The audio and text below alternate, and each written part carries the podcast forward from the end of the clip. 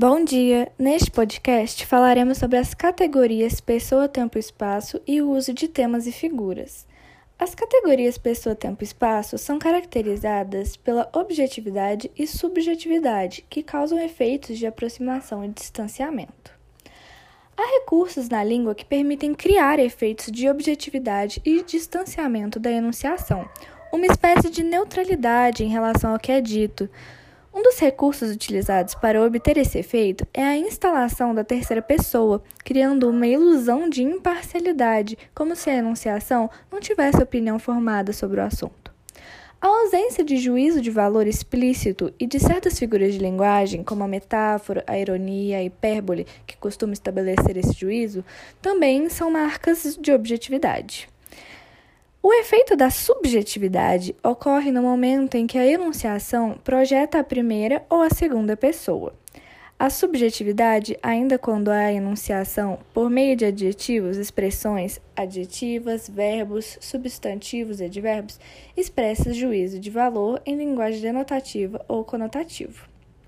Existem também os efeitos de realidade, onde a enunciação procura convencer o destinatário de que aquilo que é posto no enunciado é real.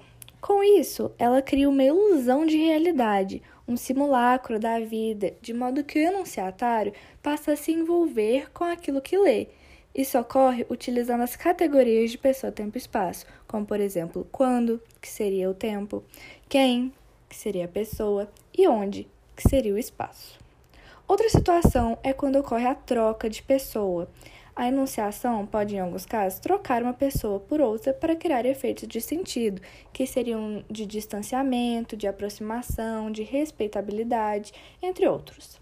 Há também a troca do espaço, que, a exemplo dos pronomes pessoais, os demonstrativos e às vezes os advérbios também são suscetíveis a uma troca. Por exemplo, na frase: Esta mulher não sai da minha cabeça. Esta deveria ser trocado por aquela, já que a mulher, teoricamente, não está no local do enunciador, dando sentido de aproximação. Quanto aos marcadores temporais, no tempo da enunciação, momento em que o texto é produzido, é sempre presente. Os acontecimentos narrados podem ser anteriores, concomitantes ou posteriores ao momento da enunciação. Os advérbios de tempo e as locuções adverbiais de tempo são marcadores temporais. Esses advérbios podem ser empregados em relação ao momento da enunciação ou em relação a um marco temporal do enunciado. E nos marcadores espaciais, determinados advérbios de um lugar são utilizados de acordo com a sua posição em relação ao eu, ao tu e ao ele. Os advérbios e locuções adverbiais de lugar são meio das propriedades preposições e locuções prepositivas que os introduzem. Podem ser analisados de acordo com a visão de orientação vertical, com que a visão de orientação horizontal e consoante a uma visão de aproximação ou distanciamento. Texto temático e texto figurativo. Os textos podem ser temáticos ou figurativos. Os primeiros são mais abstratos, procuram explicar a realidade, classificando-a e ordenando-a estabelecendo relações e dependências. É o caso da dissertação, texto de natureza conceitual que possui uma função interpretativa.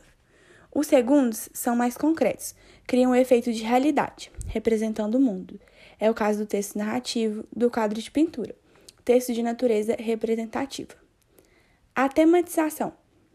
O tema de um texto está diretamente ligado à reiteração de determinadas figuras.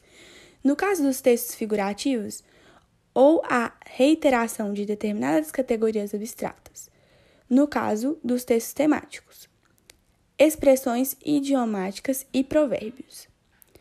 As expressões idiomáticas e provérbios possuem a função de traduzir uma sabedoria popular. A maioria deles vale-se de substantivos concretos e são predominantemente figurativos. Além de figurativos, expressam-se em linguagem conotativa, o que implica a necessidade de interpretá-los de uma forma não literal, abstrata e geral.